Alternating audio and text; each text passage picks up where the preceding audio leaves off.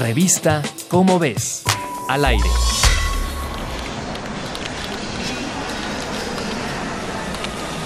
Desde que se descubrió el VIH, dos personas lo han eliminado por completo de su organismo. El misterio fue resuelto hace poco y enlaza las historias del paciente de Berlín y el paciente de Londres.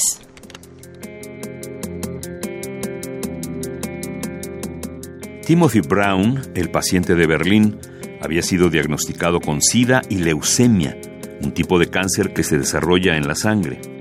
En 2007, para intentar frenar el avance del cáncer, recibió un trasplante de médula ósea, así como tratamientos muy agresivos que lo mantuvieron al borde de la muerte.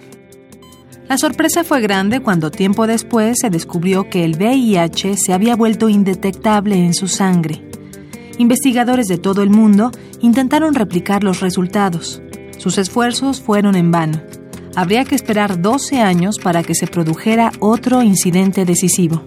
El paciente de Londres, a quien se le sigue conociendo solo de este modo, había sido diagnosticado con SIDA y linfoma de Hodgkin, otro tipo de cáncer. Para combatir el linfoma, en 2015, los médicos le realizaron un trasplante de médula ósea.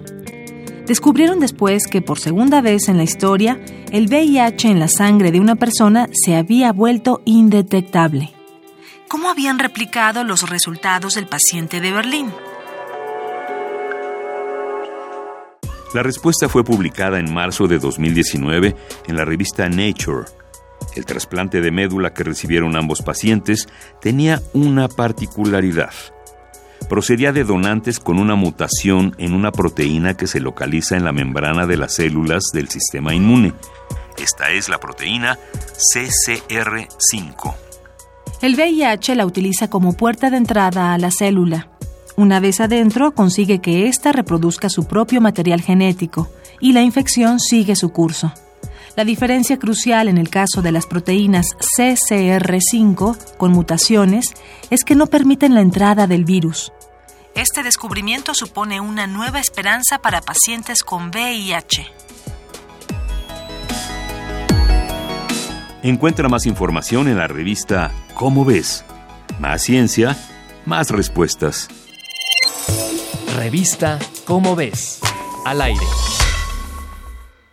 Este y otros temas de nuestro mundo podrás encontrarlos en la revista Cómo ves. Búscala en los puestos de periódicos, librerías y hasta en el súper.